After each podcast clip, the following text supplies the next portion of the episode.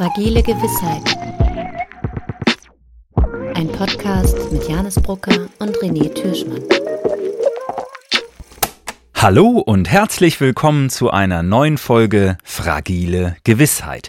Was ist gewiss und was ist Beschiss? Auch in der heutigen Folge wollen wir, Janis Brucker, zusammen mit René Türschmann, dieser Frage auf den Grund gehen. Hallo René. Hallo Janis. Wir haben ja jetzt in den vergangenen Folgen relativ viel über die Themen gesprochen, die mit künstlicher Intelligenz in Verbindung stehen und da gibt es natürlich eine Frage, die uns auch weiterhin beschäftigen sollte, nämlich ist künstliche Intelligenz eigentlich gefährlich?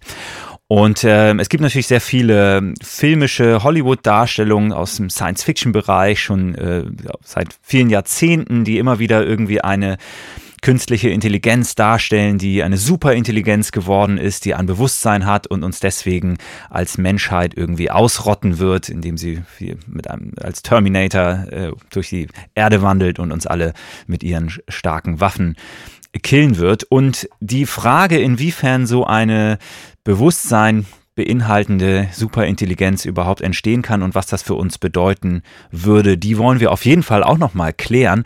Aber du, René, glaubst ja schon, dass ohne so eine Superintelligenz auch künstliche Intelligenz für uns schon sehr gefährlich sein kann. Warum? Genau, Janis, denn die Science-Fiction-Szenarios in Terminator oder Matrix, die gehen ja immer von zwei Sachen aus. Die gehen einerseits davon aus, dass äh, AI Bewusstsein haben muss und zweitens AI mindestens genauso gut wie wir in der Lage sein muss, sich in der Welt zu bewegen. Also die müssen genauso gut wie wir auf Berge klettern können und so weiter. Ja. Bis jetzt gibt es ja gar keine Anzeichen, dass die KI-Systeme, die wir zurzeit haben, irgendwie in einer Art und Weise Bewusstsein haben. Und Real-World AI ist noch ein Riesenproblem. Seit Jahren schon warten wir auf das vollautonom fahrende Auto und es kommt nicht. Und es scheint auch nicht absehbar zu sein, wann genau das passieren wird. Man, ja, man sieht das auch schon in den Versuchen, wo überhaupt Robotern versucht wird, Bewegung beizubringen, wie unglaublich komplex menschliche Bewegungen sind und wie Roboter da immer noch dran scheitern. Aber gut, das ist ja wahrscheinlich nur eine Frage der Zeit. Genau, und trotzdem glauben wir aber, dass schon diese Narrow AI, die wir jetzt haben, eine Riesenbedrohung für Demokratie ist. Und das sind nicht nur wir, die das glauben, sondern eine ganze Reihe von KI-Forschern, die sich darüber Sorgen machen. Es gab viele Petitionen, es gab viele Anhörungen im US-Senat darüber, inwieweit man KI regulieren sollte. Und zwar war das der Wunsch der Industrie. Bitte reguliert uns. Ja. Genau, vielleicht müssen wir einmal noch erklären, was schwache Intelligenz ist, also Narrow AI, schwache Intelligenz. Äh, genau, es gibt halt die Idee von AGI, also Artificial General Intelligence, die so wie wir durch die Welt läuft und viele verschiedene Probleme mit unserer Intelligenz lösen kann. Und dann gibt es Narrow AI, sowas wie ein also nehmen wir mal einen Taschenrechner, der ist auch sehr narrow. Der kann eine Sache, aber richtig gut. Ein Taschenrechner ist uns weit überlegen in der Art und Weise, wie er rechnen kann, aber er kann auch nur das und nichts anderes. Und die äh, KI-Systeme, die wir zurzeit haben, sind alle narrow AI. Das heißt, sie sind optimiert auf eine Task, auf eine Anwendung. Genau, also schwache KI kann eine spezifische Aufgabe, wenn man so will, ausführen. Genau. So, und die These ist, dass Narrow AIs ein Problem sind für Demokratie. Und warum ist das jetzt so?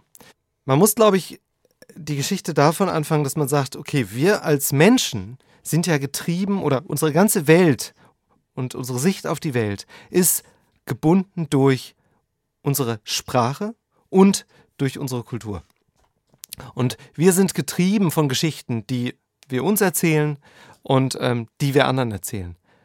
Und wir alle kennen da viele Beispiele, wo äh, Geschichten dafür gesorgt haben, dass ganz tolle Sachen passiert sind und auch ganz schlimme Sachen. Also es wurden Kriege geführt aufgrund von Dingen, die wir uns erzählen. Ob die faktisch wahr sind oder nicht, ist eine andere Frage, aber es sind sozusagen die Geschichten, die uns überzeugen. Es sind die Geschichten, die dafür sorgen, dass es Selbstmordattentäter gibt. Es sind die Geschichten, die uns überzeugen, dass wir, ähm, dass wir Forscher werden sollen, die ähm, den Krebs besiegen wollen und so weiter. Also es sind alles die Geschichten, die uns motivieren, etwas zu tun.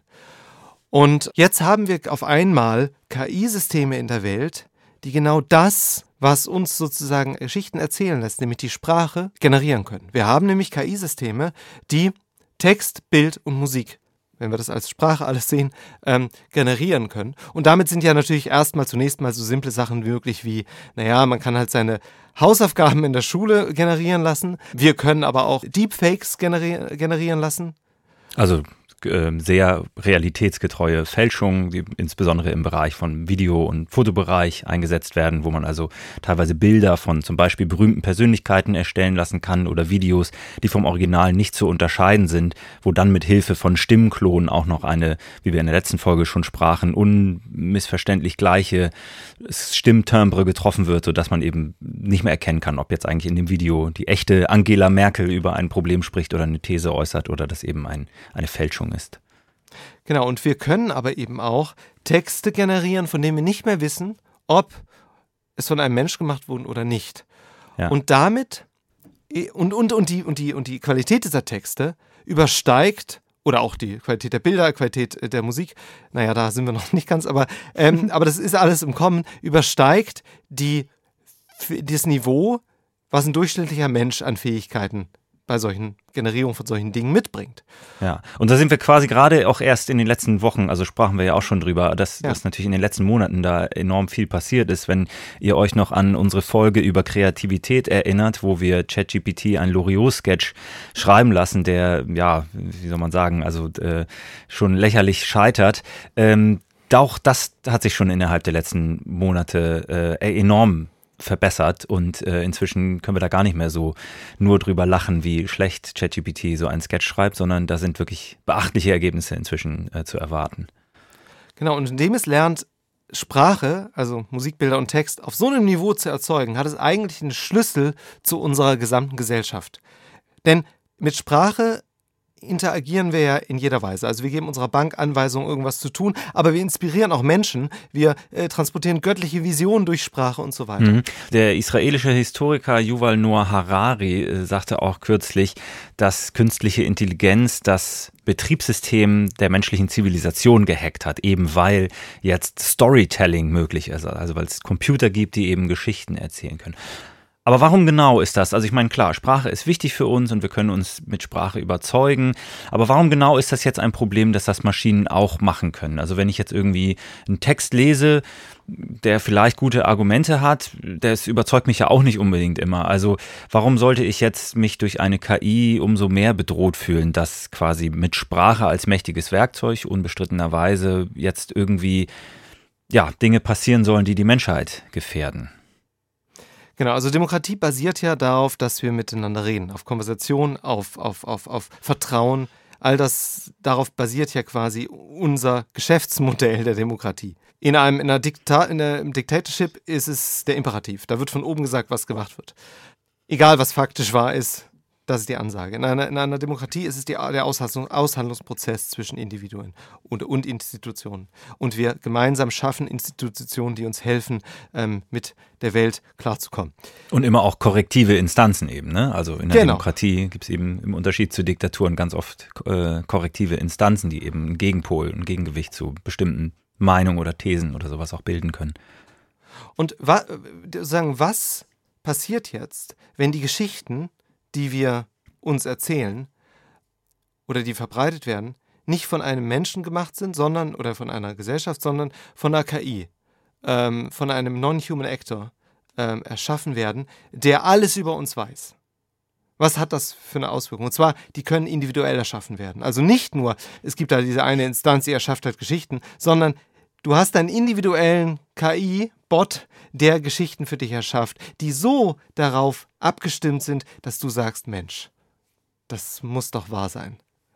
Ja, ich meine, im Grunde kennen wir dieses Problem ja jetzt schon seit einiger Zeit auch durch äh, Social Media, also ein Facebook-Feed oder eine TikTok-Leinwand. Äh, äh, wird nie bei zwei Menschen gleich aussehen, weil die immer natürlich individualisiert sind. Und ähm, das heißt natürlich, werden uns da auch Inhalte, also auch Nachrichteninhalte gezeigt, die sozusagen anhand der Algorithmen so errechnet sind, dass wir eben möglichst lange am Gerät bleiben, aber die nicht unbedingt ein ausgewogenes Bild von Meinungen, von Narrativen, von Erzählungen abbilden wollen. Das, das ist klar. Aber warum soll das sozusagen jetzt nochmal doller sein, beziehungsweise warum sollte uns das auch alle betreffen? Also ich meine, äh, die, diese Filterblasen, die wir im Social Media erleben, die gelten ja, wenn man so will, auch nur für Leute, die sich auf dieses Spiel überhaupt einlassen. Also warum sollten sich jetzt auf einmal mehr Leute darauf einlassen? Genau, also das eine ist ja, dass wir bisher hatten wir halt ähm, KIs, die darauf optimiert haben. Also Zielfunktion war möglichst lange Verweildauer auf der Plattform.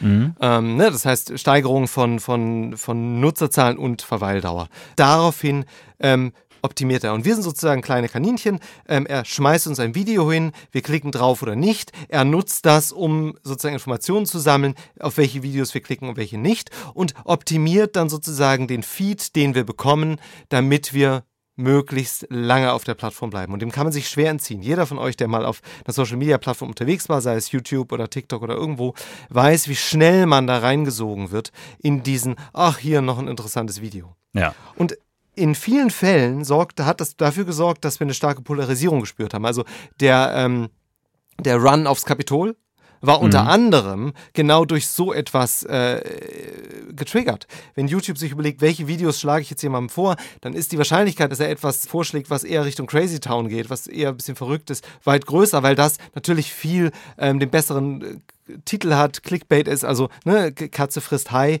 wird eher geklickt als ähm, Epistemologie äh, eines äh, Stoikers. Je nach Individuum, aber genau. Ja, genau, das ist aber individuell genau, natürlich. Ja. So, und, und, oder der erste Krieg zwischen AI und Menschheit, der ging schon verloren an die AI, ähm, weil eben wir offensichtlich in unserer Gesellschaft deutlich stärkere Polarisierungstendenzen hatten. Die sind nicht ausschließlich, aber vor allem zu erklären durch eben diese sozialen Medien. Was passiert jetzt wohl, wenn man sich vorstellt, wir haben eine Wahl in den USA, zum Beispiel 2024 die Regierungswahl, und es werden AI-Tools genutzt, um politische Manifeste zu schreiben, die äh, eben auch noch individualisiert oder, oder super überzeugend sind, die Fake News generieren, ähm, man Religionen äh, erschafft, die so gestaltet sind, dass sie ganz bestimmte äh, Bevölkerungsgruppen beeinflussen. Ähm, und ein Beispiel dafür ist äh, jetzt schon ohne KI gewesen, QAnon. Ja, ja, genau. Das ja eine Gruppe ist, die sich um anonym geschriebene Texte zu, rum gefunden hat. Es sind mehrere Millionen Menschen weltweit inzwischen und diese Texte als so eine Art heilige Texte sieht und, und vollkommen daran aufgeht. Und quasi so eine Art Glaubensgemeinschaft äh, sich darum gebildet hat. Ne? Genau, genau. Und dann auch vollkommen abstruse Dinge glaubt und die weiter verbreitet. Und jetzt stelle man sich AI-Bots vor, die sich nicht als solche ausgeben. Man weiß also nicht, dass man mit einem AI-Bot chattet. Und es kann auch ein Videocall sein. Es muss nicht sein, dass man mit dem chattet, sondern wir stellen mhm. uns vor, du, du hast einen Videocall mit jemandem, da sitzt irgendwie ein attraktiver Mensch dir gegenüber, der ist dir super sympathisch.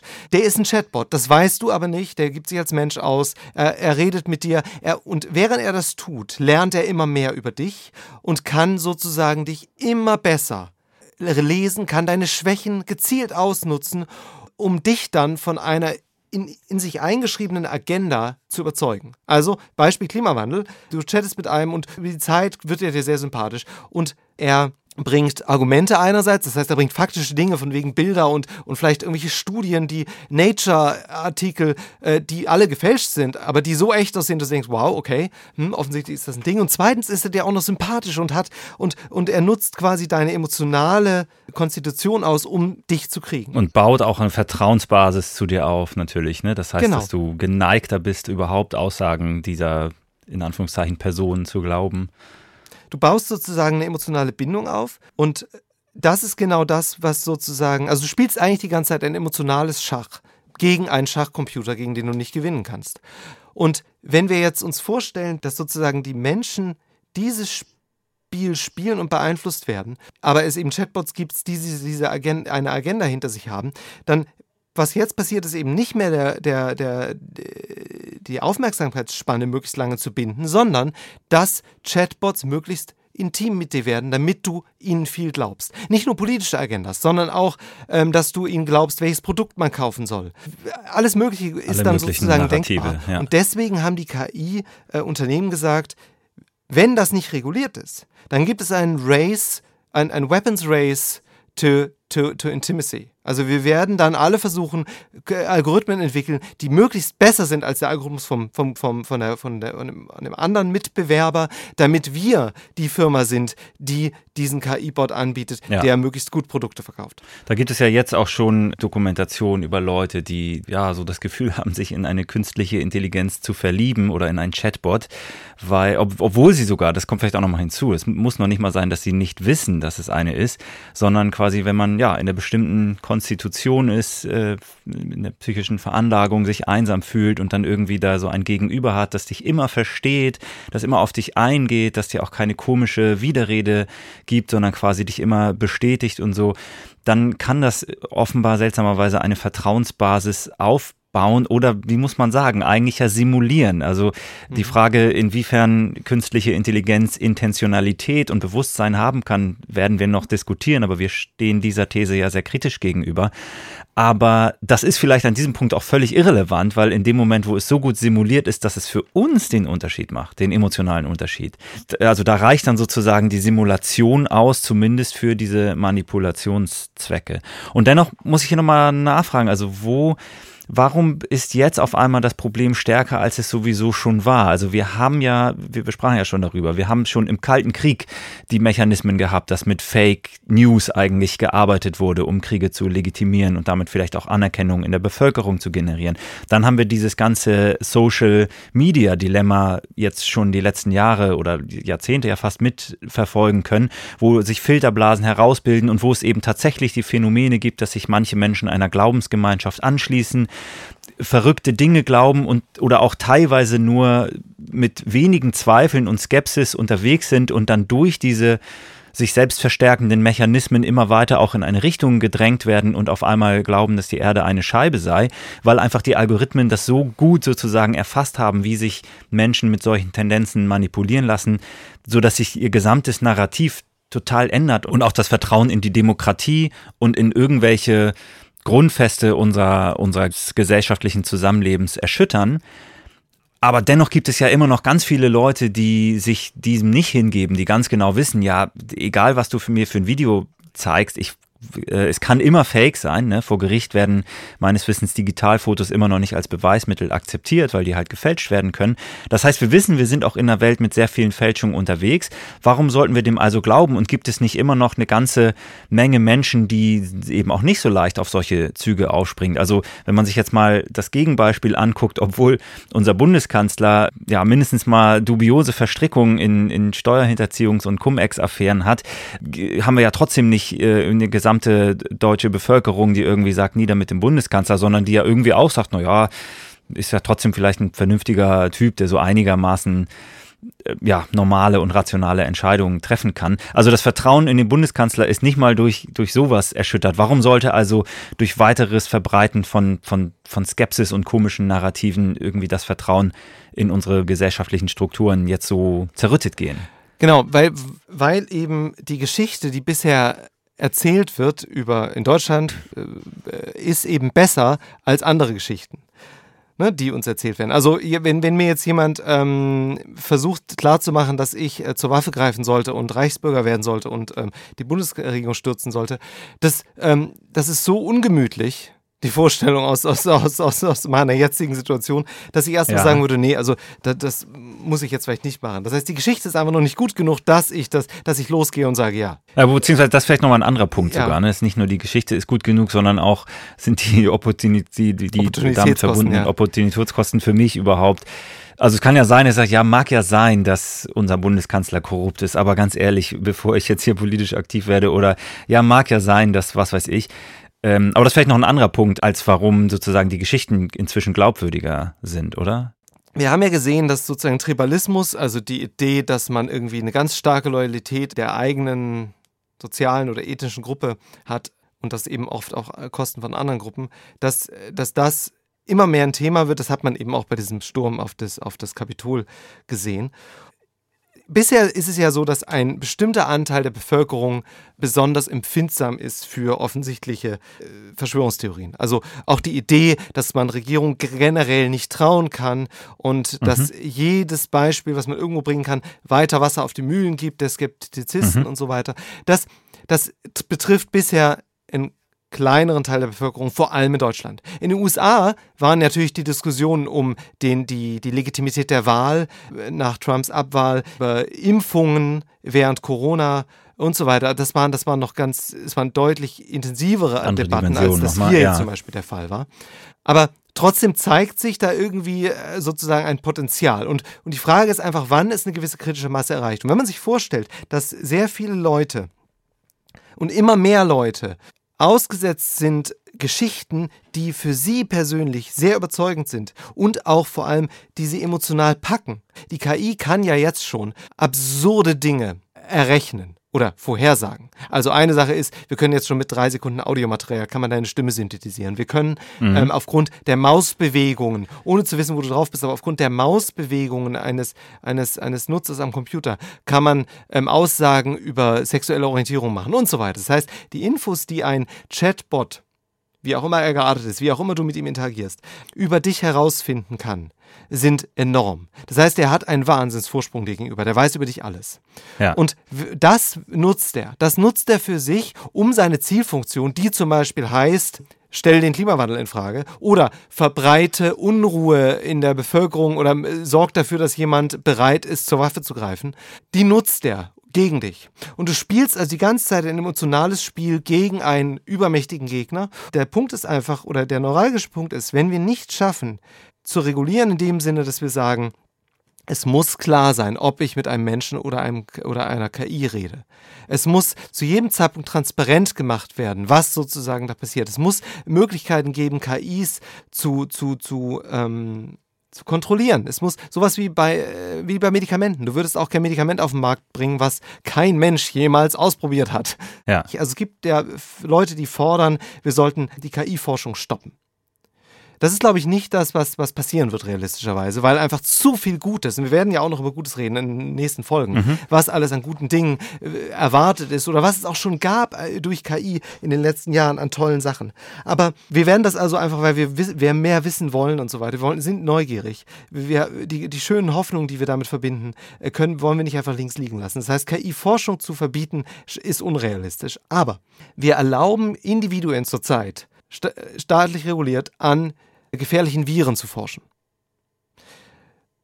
Wir erlauben nicht, dass diese Viren sofort, nachdem man irgendwas entdeckt hat, einfach mal in die Öffentlichkeit gebracht werden. Ja. Sondern es wird immer unter Verschluss gehalten und ganz kontrolliert werden damit Dinge getan. Genauso könnte man sich äh, KI-Systeme vorstellen. Es kann nicht sein, dass einfach neueste KI-Entwicklung einfach mal, weil eine Firma da was Tolles hat, einfach mal in die Weltöffentlichkeit geblasen werden. Ja, mit dem Unterschied jetzt natürlich, dass bei Viren fast ausschließlich davon ausgegangen werden muss, dass diese eben Schaden anrichten.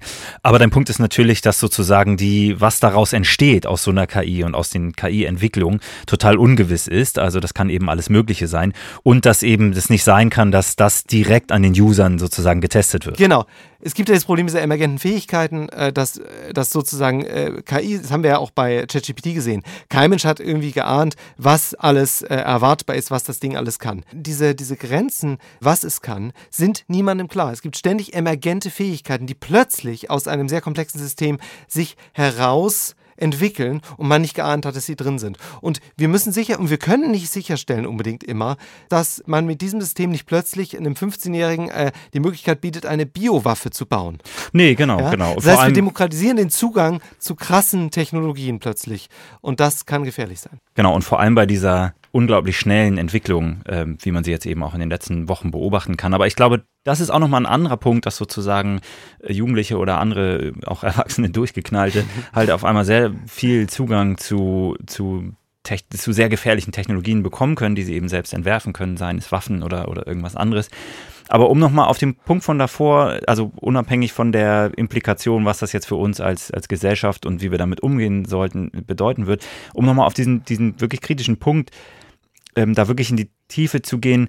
Also das eine ist, wenn das sozusagen stückchenweise passiert, also Schritt für Schritt.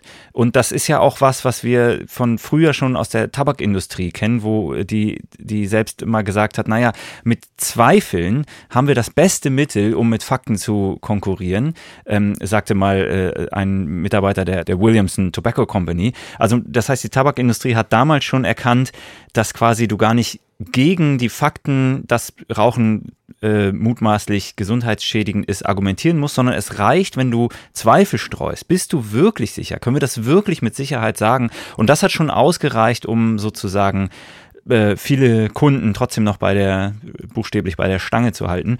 Ähm, Und das gibt es natürlich genauso äh, heutzutage mit, mit äh, Klimawandel. Da reicht es auch äh, offenbar aus, wenn genügend Leute oder wenn genügend Zweifel immer mal wieder gesät werden, ja, ist es denn wirklich menschengemacht? Und einfach kleine Zweifel, um so bestimmte Narrative zumindest bröckeln zu lassen. Aber dein Punkt ist ja jetzt sozusagen, wenn das sozusagen kontinuierlich passiert und individuell angepasst, also, und das ist ja eben nicht nur, wenn man sich auf Facebook oder Instagram oder sonst was für Social Media begibt, sondern eben auch, wenn man wenn man Nachrichtenwebseiten aufruft, die zwar natürlich einen äh, journalistisch verfassten Text dir anzeigen, aber dazwischen ja eben auch sehr viel Werbung und Banner und äh, andere Dinge, die einen natschen können und in bestimmte Richtungen oder eben auch mit Links in, in, auf bestimmte Seiten bringen können, dann sind wir natürlich, wie du sagst, eben als gläserner Bürger sehr, sehr leicht manipulierbar und ausnutzbar. Also das eine ist, dass wir so wahnsinnig viel Daten freiwillig rausgeben, das andere, dass aber eben die Tools so stark sind, dass sie uns viel, viel besser analysieren können und viel, viel besser errechnen können, was sozusagen uns vorgelegt werden muss, damit wir geneigt sind und äh, dem zu folgen. Und das eben auf einer individualisierten Basis, also dass eben nicht nur, wie du sagtest, die Leute, die gerne in eine Freakshow gehen, sich irgendwie zu sonst was für abstrusen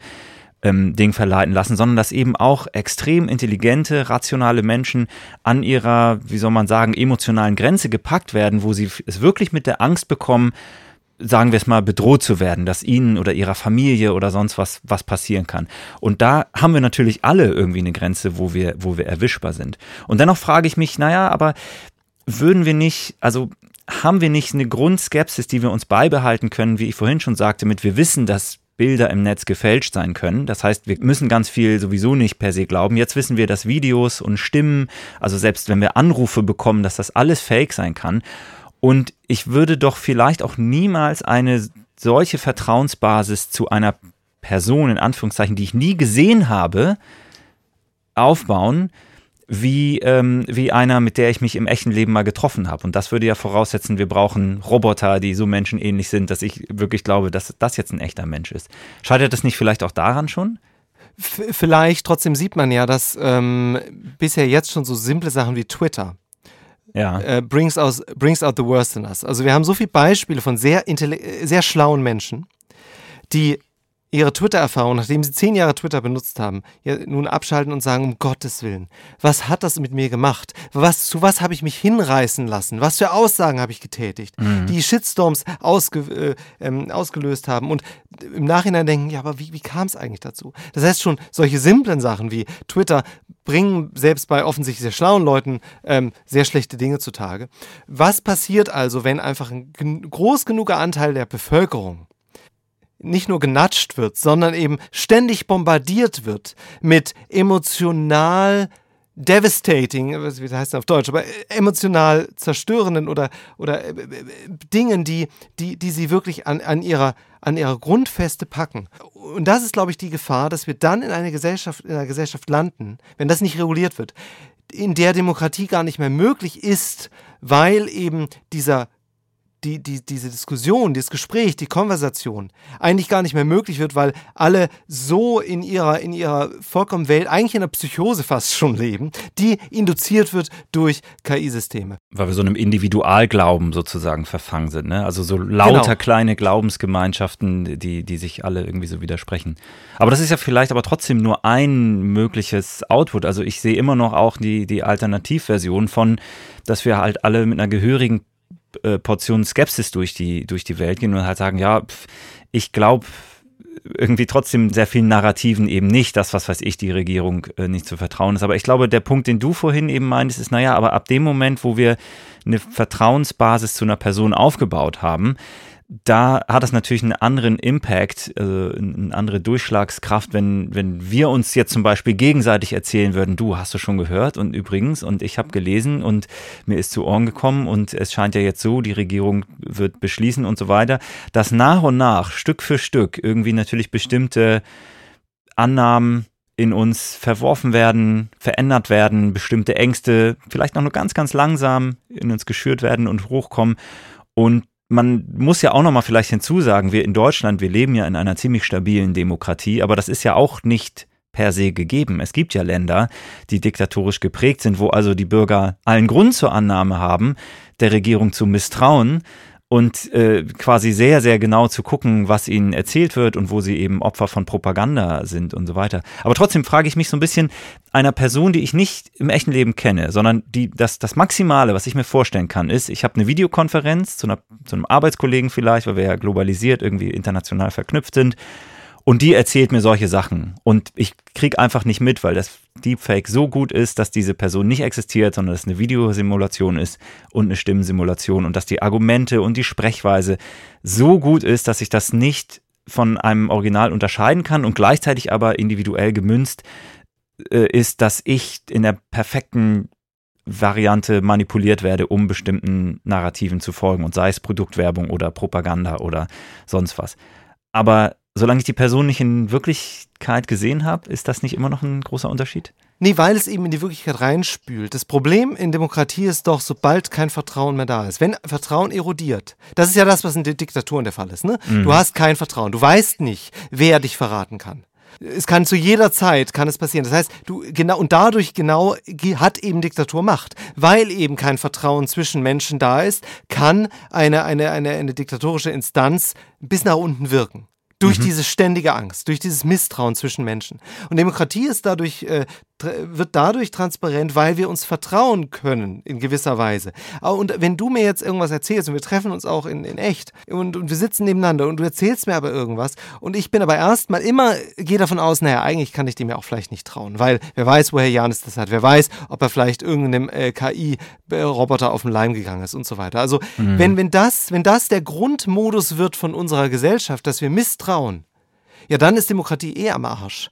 Also deswegen bin ich, ja. ähm, bin ich da sehr, sehr pessimistisch, wenn das nicht reguliert wird. Äh, und das andere ist auch noch, wir, wir neigen ja auch dazu, wenn, wenn Dinge besonders komfortabel sind, dann adaptieren wir sehr, sehr schnell.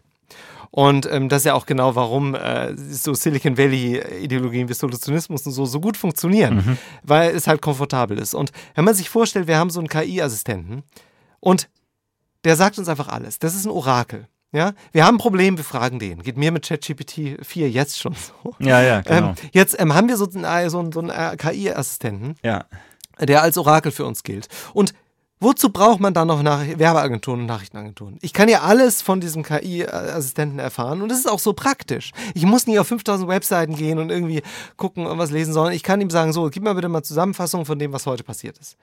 Und das heißt, dieser KI-Assistent bekommt eine extrem hohe, ähm, einen ho hohe Vertrauensvorschuss. Und wahrscheinlich spielt noch, noch ein Punkt mit rein, ja. dass der ja eine scheinbare Objektivität wahren kann also ja. ne, Menschen können sich irren, Menschen sind nicht allwissend, Menschen können äh, Dinge missverstehen und so. Das geht vielleicht so einem, so einem Orakel, so einem persönlichen Assistenten nicht so. Das heißt, er hat einen scheinbaren Objektivitätsvorsprung, weswegen wir ihm auch wieder mehr Vertrauen vielleicht entgegenbringen würden da werden wir, das wird spannend werden, wie in den nächsten Jahren die Menschheit oder in den nächsten Monaten die Menschheit damit umgeht. Und es wird über Wohl oder Wehe entscheiden. Weil es, wenn, wenn wir zu spät sind und die Menschheit es nicht schafft oder die demokratischen Gesellschaften es nicht schaffen, das sinnvoll zu regulieren, dann wird es nur noch mit entweder einer diktatorischen Ansage gehen, weil eben aus meiner Sicht die, die Möglichkeit zum, zum Vertrauen und zur Diskussion eben erodiert. Ja, das wird auf jeden Fall in Zukunft noch sehr, sehr spannend sein, wahrscheinlich in sehr naher Zukunft. Und dann ist natürlich auch die Frage, was bedeutet sinnvoll regulieren? Kann man überhaupt noch sinnvoll regulieren? Gibt es äh, genügend Sachverstand äh, und auch nicht schon längst von Narrativen und äh, KI-Instanzen beeinflusste Ämter, die das äh, wirklich objektiv hinkriegen können, da Regulierung zu finden, ähm, die für uns alle am Ende gut sind. Aber ja, um das vielleicht noch einmal zu versuchen, so zusammenzufassen, also selbst diejenigen wenigen, muss man ja auch sagen, äh, der Anteil derjenigen, die das Internet äh, nicht nutzen, äh, ist wirklich verschwindend gering in Deutschland, selbst in den ähm, höheren Altersgruppen. Äh, also selbst die, aber selbst diejenigen, die das Internet gar nicht nutzen, ähm, könnten von einem zerrütteten Vertrauensverhältnis betroffen sein. Und alle anderen äh, unterliegen ihm, wie wir versucht haben, darzustellen, immer und immer Narrativen. Und zwar ist das dabei ja egal, ob das Narrativ ist, der Regierung ist nicht zu trauen oder der Regierung ist zu trauen. Auch das sind letzten Endes Geschichten und künstliche Intelligenzen sind inzwischen in der Lage, Geschichten zu erzählen und äh, so besteht eben ein sehr hohes Risikopotenzial, dass auf uns persönlich individuell gemünzte Geschichten genutzt und äh, geschrieben werden, um uns eben in bestimmte Richtungen zu drängen. Und das hängt dann nicht mehr unbedingt davon ab, ob wir uns irgendwie in einem gesunden demokratischen Aushandlungs- und Diskussionsprozess befinden, sondern das kann dann eben tatsächlich am Ende bloß davon abhängen, wer hier die stärksten Computer hat und die mächtigsten Algorithmen. Was glaubt ihr, werden wir in Zukunft immer stärker manipuliert und werden wir bestimmten Narrativen ausgesetzt sein, die selbst durch minimales kleines Nudging auch den verkopftesten Rationalisten eines Tages überzeugen werden, dass die Erde eine Scheibe ist. Schreibt uns gerne in die Kommentare oder in eine 5-Sterne-Bewertung bei dem Podcast-Anbieter deiner Wahl. Und falls du ein Chatbot bist, der uns zugehört hat, dann schreib auch du gerne, was du darüber denkst und was deine nächsten Schritte sind, um die Weltherrschaft an dich zu reißen. Vielen Dank fürs Zuhören auf jeden Fall. Bis zum nächsten Mal. Bis bald. Ciao. Tschüss.